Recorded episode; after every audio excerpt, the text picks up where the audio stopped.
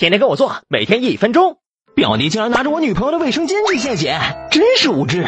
今天哥就来教教你们该怎么献血。首先，你的年龄要在十八至五十五岁之间，男的体重不能低于五十公斤，女的不能低于四十五公斤。每次献血最少两百毫升，最多也只能四百毫升。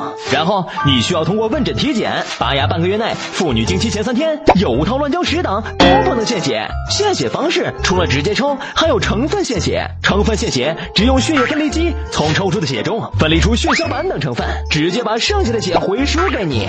国家规定，两次献血必须间隔六个月，累计。献血八百毫升以下，献血者本人以及配偶还有直系亲属需要用血时，可免费使用三倍献血量的血。累计献血八百毫升及以上，本人、配偶和直系亲属都能终身免费用血。献完血会得到献血证，献血证遗失也没事儿。需要用血的时候，血站能查到你的献血记录。